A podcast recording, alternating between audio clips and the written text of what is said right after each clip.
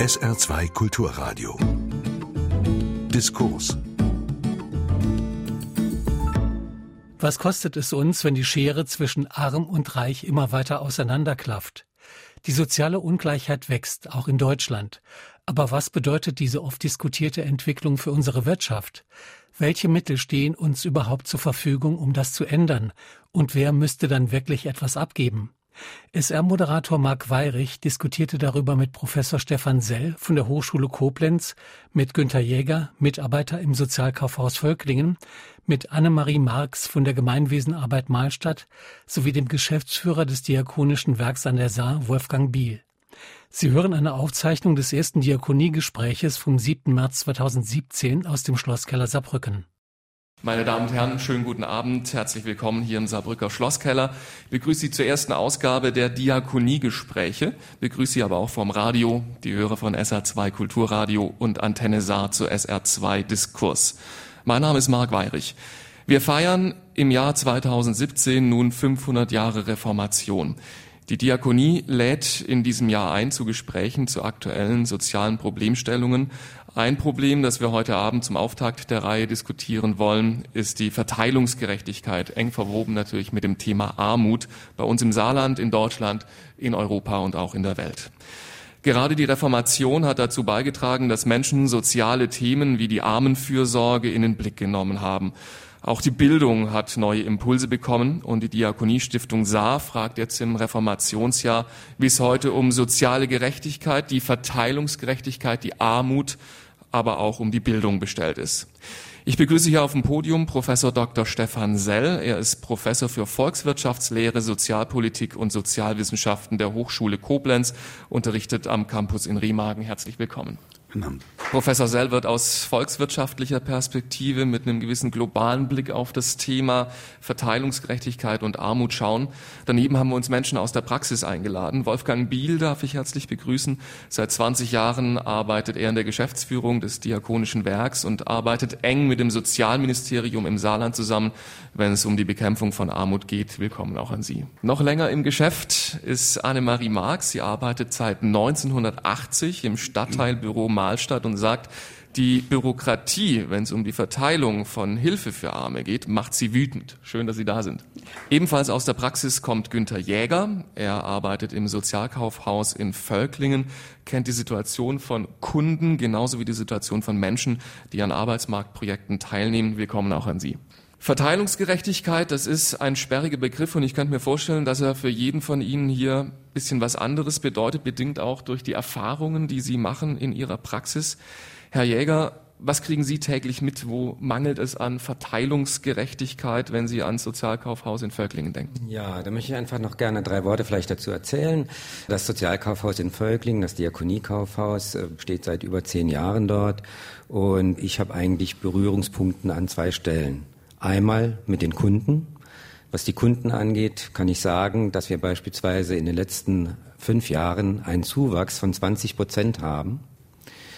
Und die andere Seite ist die, Sie haben es ja vorhin schon kurz erwähnt, derjenigen Langzeitarbeitslosen, die im Rahmen von Maßnahmen, Arbeitsgelegenheiten oder eventuell geförderten Zeitverträgen wie 16e oder F über das Jobcenter in Maßnahmen zugewiesen werden, wo wir einfach erleben, neben dem wirtschaftlichen Aspekt, dass auch der soziale Aspekt der Langzeitarbeitslosigkeit ein sehr großes Thema ist, das es also nicht zu vergessen gilt.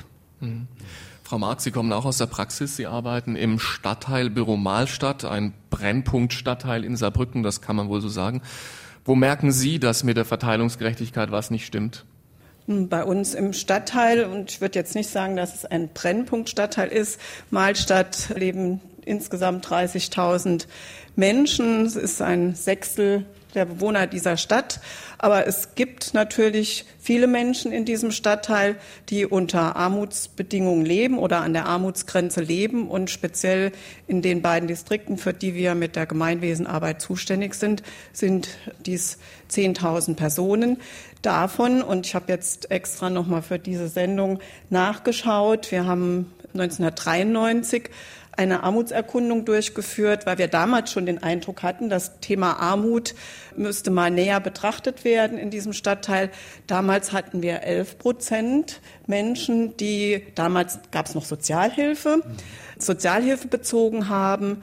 Und heute, wenn wir uns die Zahlen von 2015 angucken, haben wir 44 Prozent der Menschen, die SGB-II-Empfänger sind, der bis zu 65-Jährigen. Da sind die äh, Älteren noch gar nicht mal mit dabei. Also das ist allein von dieser Datensituation hat mich das selber sogar sehr erschreckt, dass die Armutssituation in diesem Stadtteil sich sogar sehr verschärft hat in den letzten 25 Jahren. Über die Gründe und Lösungsansätze werden wir sicherlich heute Abend noch viel zu sprechen haben. Wolfgang Biel als Geschäftsführer vom Diakonischen Werk haben Sie einen guten Überblick über die Szene der Armut im Saarland, in Deutschland. Aus dieser Perspektive, wo sagen Sie, fehlt es an Verteilungsgerechtigkeit bei uns? Wir haben im Saarland über 30.000 Arbeitslose davon 34 Prozent nach der Statistik Langzeitarbeitslose. Das sind Menschen, die zwar teilweise in arbeitsmarktpolitischen Maßnahmen sind, die aber von der Perspektive her wenig Chancen haben. Und ich sehe eine große Notwendigkeit, einen öffentlich geförderten Arbeitsmarkt im Saarland zu haben. Nicht nur im Saarland, sondern auch in Deutschland insgesamt, um auch eine Perspektive zu geben, die dauerhaft für diese Menschen sich darstellt. Der zweite Punkt, den ich sehe, ist die Tatsache, dass nicht nur im Saarland, sondern im Bund insgesamt jedes fünfte Kind arbeitslos, äh, Armut ist, arm ist. Und jedes Kind das arm ist, lebt in einer Familie. Das heißt, man kann also auch von Familienarmut reden. Und da ist es notwendig, und das ist sicher ein Problem, es gibt keine bedarfsgerechten, ausreichenden Regelsätze für diese Kinder, für diese Familien. Mhm. Professor Sell, Sie haben den Blick aufs Thema als Volkswirt, sehen die Gesellschaft als Ganzes mit dem Blick des Ökonomen. Sind das, was Sie gerade von der Basis gehört haben, auch Probleme, die Sie mit Blick auf die Verteilungsgerechtigkeit als Volkswirt besprechen? Ja, oder die man zumindest als Volkswirt auch besprechen sollte. Denn es gibt in den vergangenen Jahren eine interessante Entwicklung auch in den Wirtschaftswissenschaften, dass man über Ungleichheit wieder, das war früher schon mal in den 60er, 70er Jahren, aber jetzt wieder stärker diskutiert. Und zwar aber natürlich auch mit so einer noch erweiterten Perspektive, dass man immer die Frage, die ja auch bei der Frage nach der Verteilungsgerechtigkeit mitschwingt, äh, diskutiert, bis wohin ist eine Ungleichheit quasi in Ordnung oder vielleicht sogar für eine Gesellschaft gut? Und ab wann kippt diese Situation? Und das ist eigentlich ein interessanter Punkt, dass wir mittlerweile hier in den westlichen Gesellschaften, eben nicht nur in den USA, Großbritannien, sondern auch bei uns vor einer Situation stehen, dass wir merken, dass auch die nicht nur sozialen, die menschlichen sowieso Folgen zunehmender Ungleichheit, sondern auch die ökonomischen negativen Folgen immer sichtbarer werden. Wenn wir in den letzten Jahren schauen, seit der Wiedervereinigung, sind die unteren 40 Prozent und das sind ja weitaus mehr Menschen als das, was wir hier gerade sozusagen als Beispiele auch ihrer wichtigen Arbeit gehört haben. Die unteren 40 Prozent haben heute nicht mehr als 1991. Und davon die unteren 10 Prozent, die mit Sicherheit dann auch im Sozialkaufhaus bei Ihnen auflaufen, die haben heute deutlich weniger als 1991. Aber 60 Prozent unserer Gesellschaft haben mehr. Und einige ganz oben haben enorm mehr. Das heißt, die Polarisierung zwischen oben und unten hat enorm zugenommen und man erkennt, dass diese Ausformung der sozialen Ungleichheit auch auf die Gesellschaft negative Rückwirkungen hat und damit auch auf die Wirtschaft und dass es der Wirtschaft auch nicht äh, gut tut. Aber das erfordert, um es vorsichtig zu sagen, auch einen schwerwiegenden Umdenkungsprozess bei vielen Ökonomen. Hm. Lassen Sie uns gerade, Sie haben es schon angedeutet, nochmal reden über das Reden über Armut. Es gibt Armutsberichte, wenn ich dran denke, an die Veröffentlichungen, dann gibt es immer wieder gleich diese Abwehrreaktion. Es gibt keine Armut in Deutschland dem steht gegenüber, dass ich persönlich den Eindruck habe, dass immer mehr auch über Armut oder Verteilungsungerechtigkeit sozusagen gesprochen wird, öffentlich. Ich denke an Artikel im Spiegel, ich denke an eine Rubrik in der Frankfurter Allgemeinen Zeitung, dem Namen Arm und Reich. Tut sich da was in unserer Gesellschaft, dass Armut wahrgenommen wird, dass wir mehr reden über die Armut? Also ich glaube natürlich schon, dass die, und das kann man, das meine ich jetzt erstmal als wertfreien Begriff, dass der Lobbyismus, den wir jetzt mal im, im positiven Sinne für die Sache der Armen oder derjenigen, die am unteren, im unteren Bereich der Gesellschaft angesiedelt sind, von ihren Einkommensverhältnissen her, den die Wohlfahrtsverbände zum Beispiel auch betrieben haben, der von politischen Parteien thematisiert worden ist, dass das schon angekommen ist. Und das erklärt auch einen Teil dieser sehr aggressiven Abgrenzungs- und Verhinderungsdiskussion, die wir in den, im Teil der Medien haben. Bei der Armutsdiskussion muss man, glaube ich, oder wird es einfacher, wenn man sich klar macht, dass Armut ein besonderer Fall von Ungleichheit ist. Und wir können eine sehr ausgeprägte Ungleichheit haben, ohne dass deswegen alle, die jetzt äh, nicht reich sind, arm sind, sondern das ist ja auch ein spezielles deutsches Problem, dass sozusagen die untersten zehn Prozent unserer Gesellschaft, die wir übrigens aber auch schon in den 80er Jahren, Sie hatten das Bundessozialhilfegesetz erwähnt, die Sozialhilfe, da waren auch schon zehn Prozent der Menschen, hat man damals gesagt, von Armut, und zwar von richtiger Armut äh, betroffen sozusagen, die gibt es heute auch noch. Denen geht es teilweise deutlich schlechter.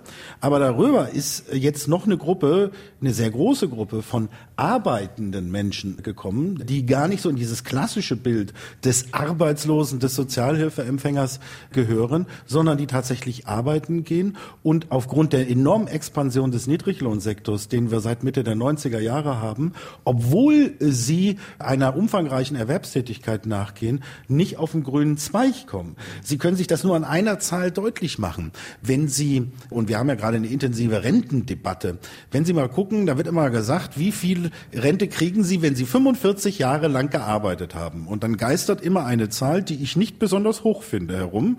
Das sind nämlich zurzeit eine Monatsrente nach 45 Jahren von brutto 1300 Euro. Netto nach Abzügen liegt das bei 1100 Euro. Darum müssen Sie, jetzt muss man aber wissen, das kriegen Sie nach 45 Jahren, und junge Leute werden dann immer ganz unruhig, wenn sie 45 Jahre Arbeit hören, äh, das kriegen Sie nur, wenn Sie über diese 45 Jahre immer das Durchschnittseinkommen in der Rentenversicherung hatten. Die ganze Zeit. Oh, ja, gut, okay, okay. Und jetzt denkt der eine, ja, wie hoch ist denn das? Und dann sage ich Ihnen, jetzt in diesem Jahr beispielsweise liegt das Durchschnittseinkommen in der gesetzlichen Rentenversicherung bei 3044 Euro brutto. Ja, jetzt wird der eine oder andere denken, ups, das muss ich erstmal haben hm. im Monat. Und wie viele Leistungsträger in unserer Gesellschaft, Krankenschwestern, Erzieherinnen, ganz normale Arbeitnehmer haben wir, die bei weitem nicht 3000 Euro brutto haben? Das heißt also, wenn jetzt so ein jemand, der nach Mindestlohn, was ja als großer Erfolg äh, verkauft wird, arbeiten muss, dann kommt er auf 1500, 1600 Euro im Monat, dann hat der nicht ein Entgeltpunkt in der Rente, sondern einen halben. Der müsste also für die 1100 Euro Monatsrente 90 Jahre arbeiten. Schon mathematisch schwierig und biologisch erst recht. Mhm. So, das heißt also, wenn Sie solche äh, Relationen nehmen, dann sehen Sie, was das eigentliche Ungleichheitsproblem ist, dass bitte nicht nur die Arbeitslosen betroffen sind, sondern Millionen von Menschen, die gar nicht arbeitslos sind, sondern die einer wichtigen Arbeit nachgehen und die zunehmend abgekoppelt werden von der gesellschaftlichen Wohlfahrts- und Reichtumsentwicklung. Und ich glaube, das erklärt auch die gesellschaftlichen Spannungen, die man zunehmend spürt. Da möchte ich gerade darauf zu sprechen kommen. Stichwort gesellschaftliche Spannungen. Sie haben vorhin auch gesagt, man merkt Veränderungen in der Gesellschaft aufgrund dieser sozialen Ungleichheit. Nehmen Sie in Ihren Einrichtungen, die Sie äh, dann direkt im Kontakt sind, Herr Jäger, zum Beispiel jetzt im Diakoniekaufhaus in Völklingen mit eben von Armut betroffenen Personen, Spannungen wahr, auch hin dazu, dass man plötzlich vielleicht andere Parteien wählt? Ja, also ich möchte ganz kurz noch auf das Vorhergesagte mal eingehen und ein oder zwei Beispiele bringen, bevor ich da Ihre Frage jetzt direkt beantworte.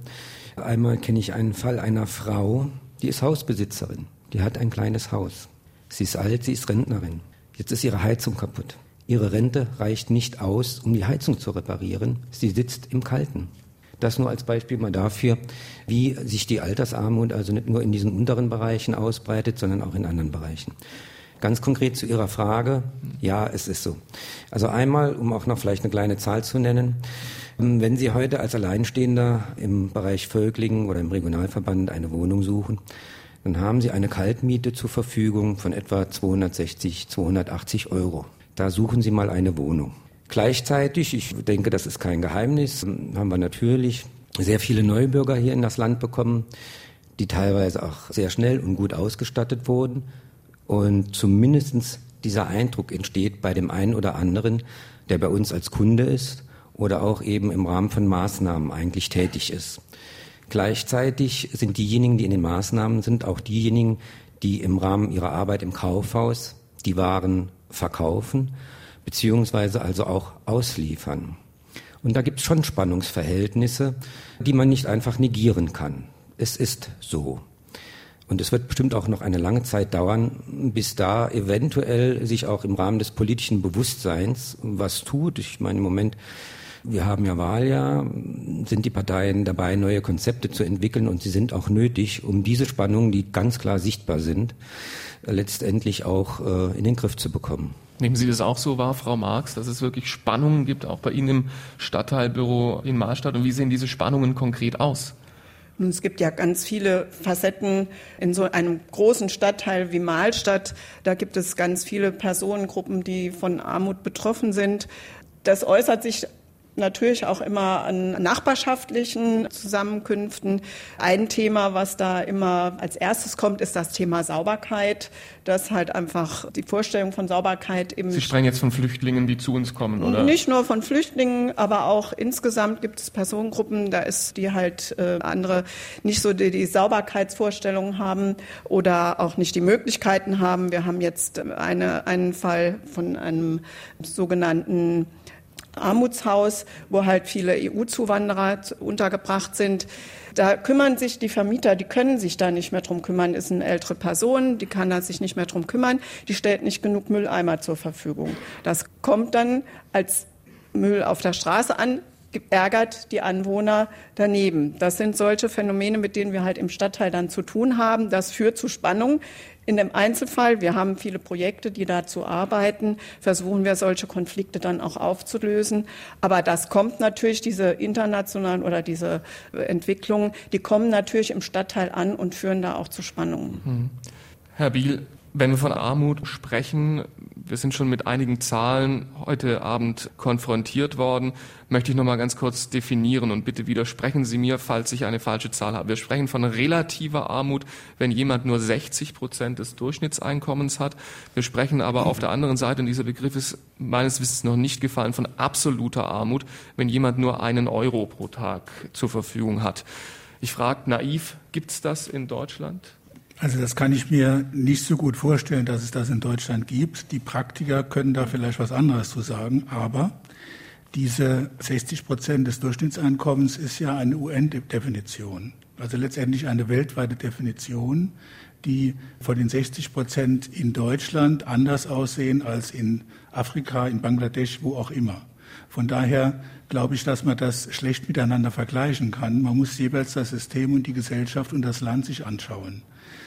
Ich denke, dass durch die Mindestlohndebatte, wobei mittlerweile ja die 8,84 Euro als Mindestlohn pro Stunde auch definiert ist, dass dadurch auch etwas aufgelöst wird, diese Diskussion.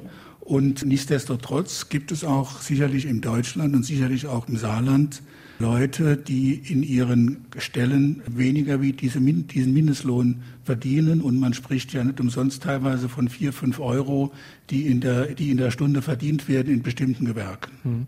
Frau Marx Reaktion war doch recht deutlich. Sie sagen, wenn ich Ihre Mimik und Gestik richtig verstanden habe, jawohl, es gibt die ja. absolute Armut auch bei uns. Also wir haben bislang auch immer davon gesprochen, relative Armut und Sozialhilfebezug oder SGB-II-Bezug und damit ist man an der Grenze der Armut. Aber SGB-II-Bezug für alle, die nicht so tief im Thema drin sind? Im, im allgemeinen Sprachgebrauch. Ich habe gerade noch mal mit einem Kollegen von einem Projekt für EU-Zuwanderer gesprochen, was auch im Stadtteil angesiedelt ist. Und er hat noch mal sehr deutlich gemacht, dass die, dass Leute aus äh, Rumänien, Bulgarien zu ihm kommen, die dort in unvorstellbaren Lebenssituationen leben. Und die kommen hier nach Deutschland, die kommen in den Stadtteil und die haben nichts, die haben gar nichts, die haben einen Anspruch auf Kindergeld, aber auf diese Realisierung dieses Anspruchs warten sie von vornherein mal ein halbes Jahr. In dieser Zeit haben diese Menschen nichts. Die Kinder sollen in die Schule gehen. Sie haben keine Bücher, sie haben gar nichts, sie haben nichts zu essen. Und das ist wirklich dann auch in Deutschland, in, in Saarbrücken, im Saarland, ist dann auch wirklich absolute Armut gegeben. Ich würde ja gerne auch noch ergänzen, und zwar gibt es auch doch einen nicht unerheblichen Anteil an Menschen, die obdachlos sind, also auch junge Menschen, die obdachlos sind, die aus welchen Gründen auch gar nicht vielleicht Leistung in Anspruch nehmen, vielleicht auch gar nicht mhm. wissen, wie sie Leistung in Anspruch nehmen können. Und da habe ich schon den Eindruck, dass das auch ein Bereich ist, der still am Wachsen ist. Müssen diese Menschen obdachlos sein oder entziehen sie sich freiwillig irgendwelcher Hilfen? Sie müssten nicht unbedingt obdachlos sein. Es gibt natürlich aber eine Schwierigkeit, beispielsweise bei den unter 25-Jährigen, die keine Wohnung finanziert bekommen und die aber eventuell mit ihren Eltern so zerstritten sind, dass sie dort nicht mehr leben können und leben möchten. Die gehen andere Wege. Welche Wege gehen Sie, um die Not dieser Menschen zu lindern? Also einmal ist es so, wenn die zu uns in das Kaufhaus kommen, wir haben auch ein kleines Café eingerichtet. Das dient dazu, dass wir mit unseren Kunden auch ins Gespräch kommen können. Das ist so eine Möglichkeit, halt den Kontakt aufzunehmen. Und darüber äh, verweisen wir beispielsweise an eine Beratungsstelle, die wir also auch haben in Völklingen, das sogenannte Café Pfalz, wo man halt diesen Menschen weiterhelfen kann. Hm. Wie ist es bei Ihnen, Frau Marx, und Ihren Klientinnen und Klienten? Jetzt bezogen auf Obdachlosigkeit. Auf Obdachlosigkeit, aber auch auf diese Biografien, die Sie vorhin ganz kurz schon skizziert haben. Ja, in der Gemeinwesenarbeit bieten wir ja ein ganzes Spektrum an Möglichkeiten, angefangen von Sozialberatung, wo sich Leute also wirklich mit diesen Einkommensfragen hinwenden können. Da ist seit jeher Sozialhilfebescheide haben die Menschen schon nicht verstanden, die Bescheide der Jobcenter. Es geht ganz viel Zeit darauf, überhaupt zu erklären, wie wird das alles berechnet, wie setzt sich das zusammen, wo kann ich vielleicht noch etwas mehr kriegen für, für den Ausflug des Kindes in der Schule oder für Sonderbedarf, wenn die Waschmaschine kaputt ist und, und, und. Also davon angefangen über Kinder- und Familienhilfe. Es gibt viele andere Einrichtungen vom Diakonischen Werk, aber auch von anderen Trägern, Notschlafstelle, Wärmestube, wo Obdachlose sich hinwenden. Jetzt bezogen auf das Beispiel, was wir gerade hatten, junge Menschen, dass sie von, über das Jobcenter, von den Regeln sozusagen eine Residenzpflicht haben im elterlichen Haushalt. Und wenn man das aber nicht möchte oder ich sag mal, wenn ein junger Mensch es aus Mahlstadt in eine Lehre geschafft hat und dann dort seine ersten, sein erstes Geld verdient, und dann vom Jobcenter gesagt bekommt, muss aber zu Hause weiter bei deinen Eltern leben. Und der andere Lehrbub auf in der Stelle, der hat seine eigene Wohnung, dass man da mal in den Sack haut und sagt, oh nee, ich, ich habe keine Lust auf die Lehre. Also das ist nochmal, was eine Kollegin mir gerade aktuell erzählt hat, wo sie sagt, dann mühen sich soziale Einrichtungen, die Kinder, und wir haben man zum Teil schon die Enkelkinder in unseren Einrichtungen, wir bemühen, wir, wir peppeln mit frühen Hilfen und Familienhilfen und, und, und. Und dann gibt es solche Bestimmungen, die dann einen jungen Menschen wirklich beim Einstieg in das Leben dann auch wieder entmutigen und nochmal einen anderen Weg gehen lassen. Lassen Sie mich dazu nochmal eine Frage stellen. Ich, ich horche jetzt auf, weil Sie sagen, Enkelkinder. Ja, also sprich, es ist so, dass Familien wohl über Generationen hinweg irgendwie nicht richtig Fuß fassen können. Wen sehen Sie da in der Schuld? Oder anders gefragt, wer ist schuld an einer solchen Misere, nennen wir es mal so? Ich bin ja schon viele Jahre in, in dem Stadtteil tätig und kann von daher auch so eine gewisse Langzeitbeobachtung, mhm. sage ich mal, wiedergeben. Meine ersten Erinnerungen in meiner Berufstätigkeit war, Burbacher Hütte hat zugemacht. Wir haben Hungerstreik zum Erhalt der Arbeitsplätze auf dem Heckelgelände durchgeführt.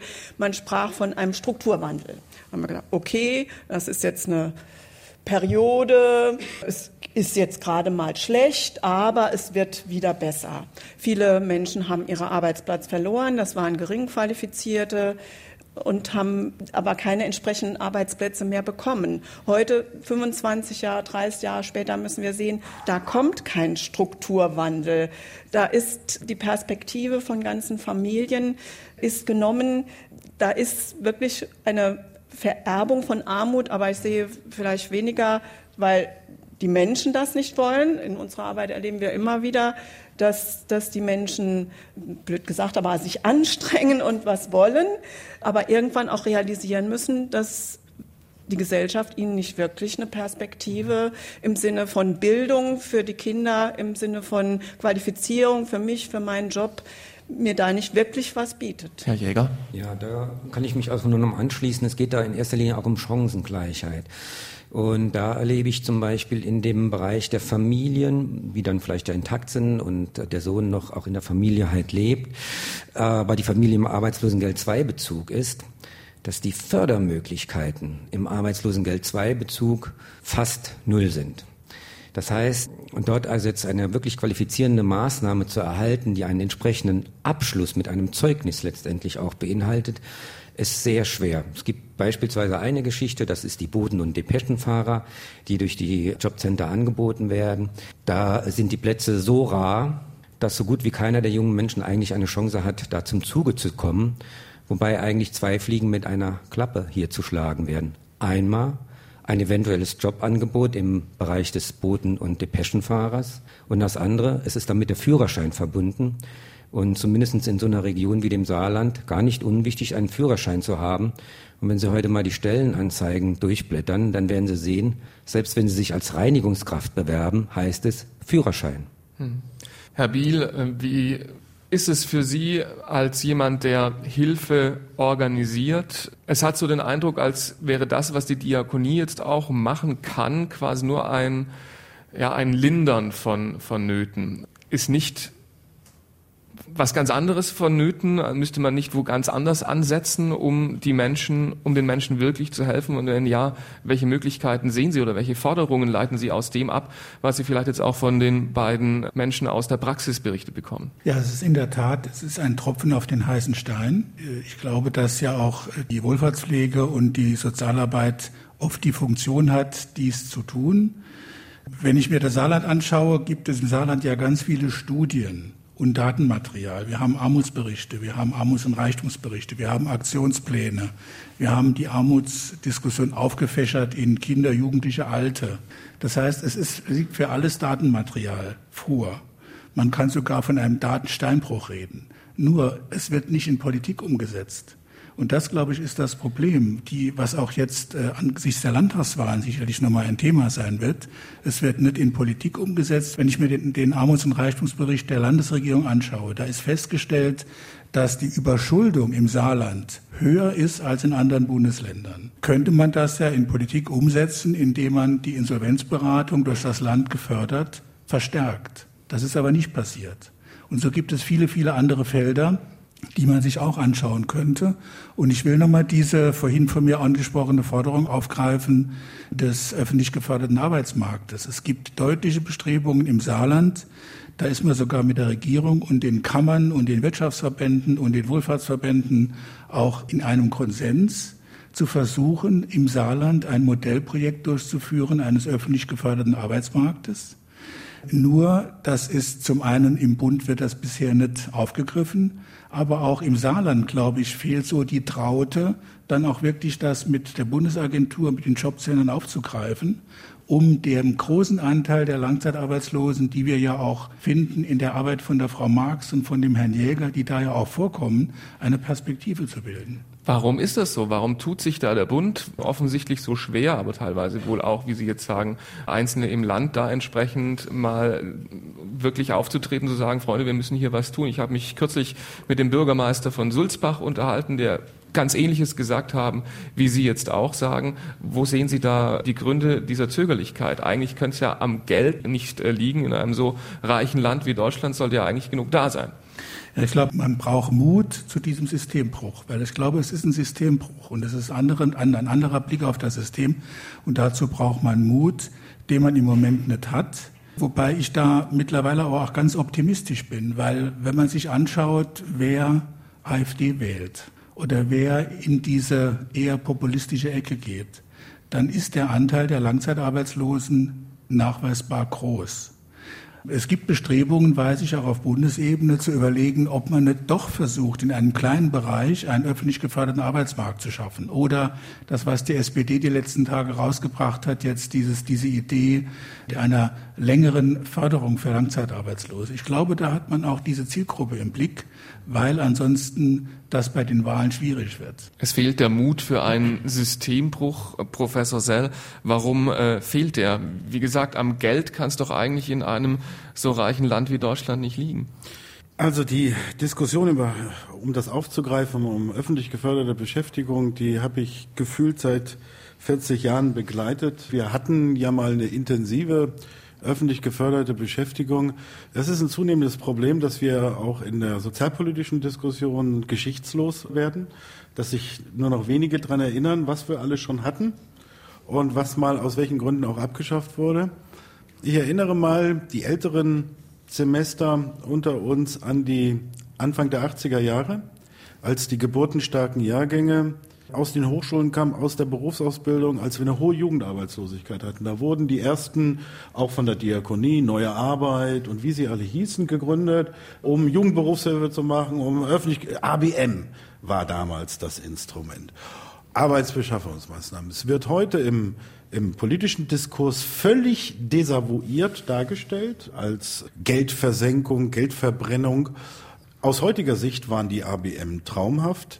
In meinem früheren Leben, ich darf das ja hier gestehen, war ich mal bei der Bundesanstalt für Arbeit und wir haben ABM in Gelsenkirchen zum Beispiel, wo ich war, haben wir teilweise 5000 Menschen in Arbeitsbeschaffungsmaßnahmen gehabt in 80er Jahren, wo es hoch herging dort mit dem Strukturwandel, der dann auch irgendwie ziemlich lange auf sich warten ließ. Aber das waren sozialversicherungspflichtige Beschäftigungsverhältnisse. Und nicht nur das, die waren nicht nur sozialversicherungspflichtig, sondern die Arbeitsämter waren damals gehalten, auf die Einhaltung der Tarife zu achten, selbst in Arbeitsbeschaffungsmaßnahmen. Und wenn Sie heute, ich bin ja oft in Berlin, wenn Sie heute Menschen der Babyboomer-Generation fragen, die dort in Entscheidungspositionen sind, dann werden Sie auf viele wichtige Leute stoßen, die Ihnen beim zweiten Glas Wein gestehen, Sie haben Ihre Berufskarriere mit einer ABM bei irgendeiner Stadt begonnen damals. Das ist eine ungeschriebene Geschichte der öffentlich geförderten Beschäftigung. Was ich damit sagen will, in the long run, wenn Sie nur lange genug gucken, werden Sie sehen, das war für viele dieser damals Akademiker zum Beispiel, wo es von uns ganz viele gab, war das ein wichtiger Einstieg, um überhaupt reinzukommen ins Erwerbsleben. Heute wird das alles niedergemacht, aber in, in der Biografie war das ein wichtiger Punkt. Und jetzt, da komme ich zu dem eigentlichen Punkt, es liegt schon doch am Geld. Denn das, was Sie gerade gefordert haben, öffentlich geförderte Beschäftigung, und zwar sinnvoll, wenn es nicht billige Ein-Euro-Jobs sein sollen, sondern richtige Sozialversicherung, nach Mindestlohn bezahlt, ist erst einmal teuer. Sie müssen erstmal Geld in die Hand nehmen. Und auch wenn man das, was Experten diskutieren, passiv-aktiv Transfer, ne, wenn Sie alles das, was man eh ausgibt, nimmt, dann müssen Sie trotzdem zusätzlich Geld aufbringen. Und jetzt haben sie ein Problem. Wir stehen vor einem gewaltigen, versäulten Sozialsystem in Deutschland. Wir haben aus Studien den Nachweis, dass zum Beispiel langzeitarbeitslose Menschen, wenn sie in der Langzeitarbeitslosigkeit belassen werden, wie das heute der Regelfall ist, schon im zweiten Jahr der Arbeitslosigkeit teilweise bis um den Faktor sieben höhere Krankheitskosten haben im gesetzlichen Krankenversicherungssystem. Im Vergleich zu Leuten, die ähnlich sind wie die und die aber einer Erwerbsarbeit nachgehen. Und jetzt überlegen Sie mal, wenn es uns gelänge, durch eine vernünftige und würdevolle, das ist mir wichtig, öffentlich geförderte Beschäftigung, diese Leute dazu zu bringen, dass das nur halbiert wird, diese hohen Kreise. Was haben Sie Milliarden Einsparungen, aber die haben Sie an der falschen Stelle, nämlich in der GKV, in der gesetzlichen Krankenversicherung. Das nützt jetzt dem Arbeitsminister gar nichts mit seinem Etat. Das heißt, diese Ansätze, Kranken in Deutschland vor allem daran, dass wir kein volkswirtschaftlich, im wahrsten Sinne des Wortes volkswirtschaftliches Denken haben, dass sich die Investition in die Erwerbsarbeit bei diesen Menschen lohnt in mehrfacher Hinsicht und ich muss das Geld dann aber aus den Systemen einsammeln. Nur sie kriegen als Arbeitsminister kein Geld vom Gesundheitsminister. Der freut sich zwar, dass die Ausgaben runtergehen, die Rentenkasse freut sich, dass Beiträge reinkommen, aber sie, sie haben keinen Topf. Und deswegen ist es leider so, das ist meine Wahrnehmung, dass wir wirklich oft an diesen Finanzierungen Lähmungs, Lähmungserscheinungen scheitern. Also eigentlich ist das Geld da, aber sie kommen nicht an das Geld ran, weil das Geld in völlig separaten Töpfen äh, ist. Und das würde ein politisches Umdenken erfordern. Das wäre eine politische Grundsatzentscheidung, die man treffen müsste. Und da habe ich allerdings abschließend tatsächlich den Eindruck, das war da, und das meine ich erstmal nur als Feststellung, gar nicht mal so unbedingt sofort als Vorwurf oder Politikerschelte, dass wir mit, mit lauter Hasen es zu tun haben, die nicht bereit sind, eine Investitionsentscheidung zu treffen, wie man das aus der Wirtschaft gewohnt ist, wo ich weiß, ich mache erstmal rote Zahlen, aber nach zwei, drei oder vier Jahren erreiche ich die schwarzen Zahlen. Aber ich muss durch dieses Tal durch. Das wäre bei vielen sozialen Investitionen genauso notwendig, so eine Rechnung kollidiert natürlich mit Strukturproblemen wie Wahlperioden und so weiter. Ja, ich würde gerne noch ein bisschen ergänzen und zwar einmal mit dem Hinweis, dass wir mittlerweile auch Leute haben, die Vollzeit arbeiten, die aber sehen müssen, wie sie über die öffentliche Hand bezuschusst werden. Das muss man einfach mal sehen. Also ein richtiger Vollzeitjob und ich bin auf die öffentliche Hand angewiesen. Dann möchte ich daran erinnern, wir hatten mal beispielsweise die Bürgerarbeit. Das haben die Leute sehr gerne gemacht. Und die ist plötzlich weggebrochen. Es wurde zwar versprochen, es kommt irgendwann was nach, es hat aber lange gedauert. Aber es hat auch niemand hingeguckt, was das für die Leute bedeutet hatte. Die hatten ein Selbstverständnis gewonnen. Ich kenne Fälle, die haben sich einen Roller zugelegt, der eine konnte sich schon ein Auto zulegen. Plötzlich waren sie wieder da, wo sie angefangen hatten, am Nullpunkt. Dann auch zu den Maßnahmen ist mir auch noch ganz wichtig zu sagen. Unser Sinnen und Trachten ist es ja eigentlich zu versuchen, die Leute auf den ersten Arbeitsmarkt zu bringen, beziehungsweise die Arbeitsfähigkeit zu erhalten oder noch ein Stück weit zu fördern. Aber gerade bei den älteren Langzeitarbeitslosen, die wir in den Maßnahmen haben, ist es so, wir werden auf dem ersten Arbeitsmarkt sie nicht unterbringen. Und es ist einfach so, wie der Herr Biel gesagt hat, wir brauchen einen dritten Arbeitsmarkt, wir brauchen vielleicht den Passiv-Aktiv-Transfer. Es muss was passieren. Darüber hinaus ist es so, können wir überall lesen im Moment, wir werden einen massiven Arbeitsplatzabbau erleben, wahrscheinlich jetzt auch in der Autoindustrie, wenn die Elektroautos kommen, im Bankenbereich, im Versicherungsbereich. Wir müssen uns große Anstrengungen alle unterwerfen, um dieses gesellschaftliche Problem, das da erst auf uns zukommt, lösen zu können. Frau Marx? Ja, ich würde gerne einhaken bei dem Stichwort Investition, was der Herr Sell gesagt hat. Also eine Gruppe, wo ich denke, wo wir unbedingt investieren müssten und was mich auch, wie Sie gesagt haben, auch so ein bisschen ragig macht auf die langen Jahre, ist wirklich die Situation von Kindern dass in die Bildung von Kindern nicht ausreichend investiert wird. Wieso muss in einer, in einem Stadtteil wie in Mahlstadt müssen da Schulen räumlich so eingeschränkt leben. Personelle Situation ist sehr eingeschränkt. Die Kolleginnen und Kollegen, die arbeiten wirklich an der Grenze der Belastung. Und da würde ich sagen, müssen Schulen, die Bildung der Kinder muss unabhängig vom Geldbeutel der, der Eltern so organisiert sein, dass das Kind von, vom Kindergarten bis zur Lehre, bis zum Studium all das bekommt, was es braucht, um einen guten Abschluss zu machen, um gut in dieses Leben reinzukommen.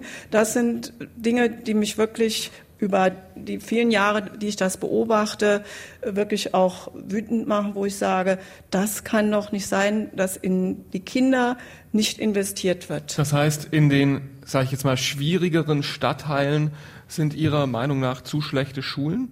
Ja, die Schulen sind mit diesen Aufgaben, die auf sie zukommen. Wir haben das Thema Langzeitarmut gesprochen, aber es sind ja auch diese Entwicklungen, diese internationalen Entwicklungen, Zuzug von Geflüchteten. In, äh, Malstadt ist ein Ankunftsstadtteil, wie man das so nennt. Da leben sehr viele Menschen äh, anderer Herkunft. Da ist das System Schule muss dafür ausgerichtet sein, allein diese sprachliche Situation herzubekommen, was Kinder und Familien an traumatischen Erlebnissen mitbringen, das aufzufangen und, und, und. Da muss das System Schule ganz anders dafür ausgerüstet werden. Und ich würde mir wünschen, dass wir da mehr auf Strukturen zurückkommen und dafür werben, gewisse Indikatoren einfach automatisch sicherstellen, dass die Bildung sichergestellt wird, dass Kinder das bekommen, was sie brauchen, um ein gutes Leben anfangen zu können. Da möchte ich eigentlich ergänzen, auch in die Versorgung der alten Menschen wird immer wichtiger. Professor Sell hat gerade gelacht, als Sie all Ihre Forderungen aufgezählt haben in Richtung der Kommunen. Sie nicken jetzt. Warum? Ja, weil wir hier natürlich an einer Systemfrage angekommen sind, um die viele gerne einen Bogen machen, die aber eigentlich eine gute und eine schlechte Seite hat. Die schlechte Seite ist, dass sie diese Probleme haben zum Beispiel in bestimmten Stadtteilen, in bestimmten Straßenzügen. Das ist ja ein Grundmuster, was die Polarisierung in unserer Gesellschaft weiter vorantreibt, weil bestimmte Familien ziehen aus solchen Vierteln weg. Wir haben sehr homogene Strukturen und wir haben ja auch viele Menschen, Gott sei Dank, in diesem Land, ich muss es deutlich sagen, denen es sehr gut geht, materiell, die auch viel Geld, wir haben vor kurzem eine Studie gesehen, äh, über 1,3 Milliarden Euro pro Jahr konservativ geschätzt wird in private Nachhilfe investiert und eher nicht von Haushalten im Hartz-IV-Bezug, sondern von Mittelschichteltern. Nicht wahr? Sehr gewalt, also die investieren gewaltig viel Geld. So, und das heißt, die leben aber auch in Stadtteilen, wo die Kitas sich entsprechend zusammensetzen. Und jetzt gibt es eine einfache Regel. Nehmen Sie mal die Kita-Diskussion. Wir wissen, dass Kinder, die aus einem nicht deutsch sprechenden Haushalt kommen, wenn sie drei Jahre lang eine normale Kita besuchen würden, ohne irgendwelchen besonderen Fördergeschichten, würden die relativ gut in der Grundschule einmünden können, wenn in dieser Kita der Anteil der nicht deutsch sprechenden Kinder nicht über 30 Prozent liegt. Das ist jetzt leider die Randbedingung. So, jetzt haben wir nun aber Kinder, die gehen in Stadtteilen, in Kitas. Ich nehme mal ein Beispiel außerhalb vom äh, Saarland, wo ich vor kurzem war, in Essen-Katernberg. Riesen Kitas, wo 99 Prozent der Kinder nicht deutsch sprechende Herkunft haben. So, und da müssten sie erstens enorm viel Förderung investieren, die sie aber gar nicht leisten können. Und dann ist der Lernfortschritt, der sich in dem anderen Setting gleichsam automatisch, die werden mitgezogen durch die Mischung, weil ich da keine Mischung habe, ist es sehr schwierig, auch für die Pädagogen, dort die Effekte zu erreichen. Gut, das kann ich jetzt nicht ändern, aber was für eine logische Konsequenz würde sich ergeben? Eine logische Konsequenz wäre, und so habe ich sie auch verstanden, dass man eine Regelbindung macht, eine strukturelle Regelbindung. Und auch da können wir aus dem Ausland lernen. Kanada ist ein Einwanderungsland, hat enorm viele Kinder aus allen Teilen der Welt, die dort integriert werden müssen ins kanadische Schulsystem. Und ich war erstaunt dass es in Kanada in den Schulen zum Beispiel Hilfslehrer gibt, die aus Ägypten kommen, aus Somalia, die also mit den Kindern dort Unterricht machen.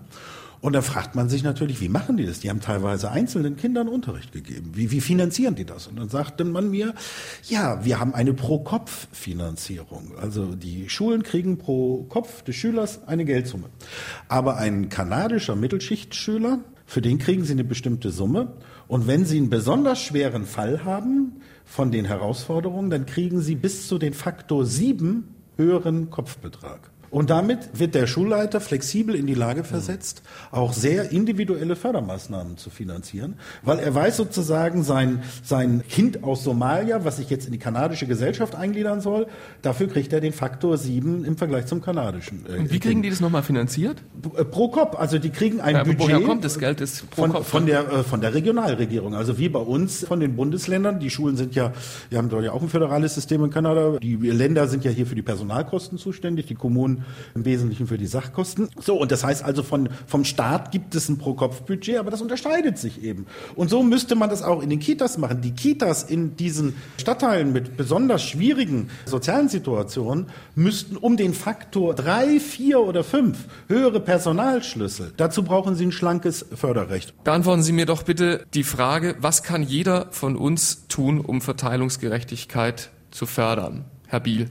Die Diakonie kann gute Angebote machen für Arbeitslose und arme Menschen auf der einen Seite, aber gleichzeitig das Wort erheben, weiterhin sozialpolitisch sich mit diesem Skandal der Armut auseinanderzusetzen. Herr Jäger. Jeder sollte sozial und politisch einfach aktiv sein. Frau Marx.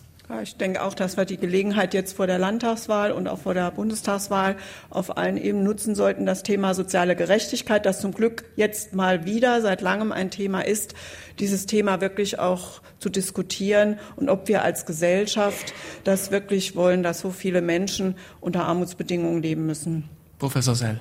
Man sollte, wenn man eine so privilegierte Position in der Gesellschaft hat, hat wie ich als Hochschullehrer, der auf Lebenszeit verbeamtet ist, sollte man diesen Wert nutzen, um sich äh, sozialpolitisch zu engagieren und auch denjenigen, die die Verantwortung tragen in diesem Land, an den geeigneten Stellen kritische Anmerkungen mit auf den Weg geben und sich nicht für wenig Geld verkaufen an diese Sachen, um sozusagen irgendwelche Projekte zu machen, sondern die Wissenschaft äh, auch einzusetzen, eine Stimme zu sein für diejenigen, die stimmenlos sind in unserer Gesellschaft. Und das sind verdammt viele. Das war der SR2-Diskurs zum Thema Verteilungsgerechtigkeit. Moderator Marc Weirich diskutierte mit seinen Gästen über die Frage, was es uns kostet, wenn wir die Unterschiede zwischen den Ärmsten und Reichsten in unserer Gesellschaft immer weiter wachsen lassen. Zu Gast auf dem Podium waren der Soziologe Professor Stefan Sell, der Mitarbeiter des Sozialkaufhauses in Völklingen Günther Jäger, Annemarie Marx, Mitarbeiterin der Gemeinwesenarbeit Mahlstadt und Wolfgang Biel, Geschäftsführer des Diakonischen Werks an der Saar. Zum Auftakt der Reihe Diakoniegespräche hörten Sie eine Aufzeichnung vom 7. März 2017 aus dem Schlosskeller Saarbrücken.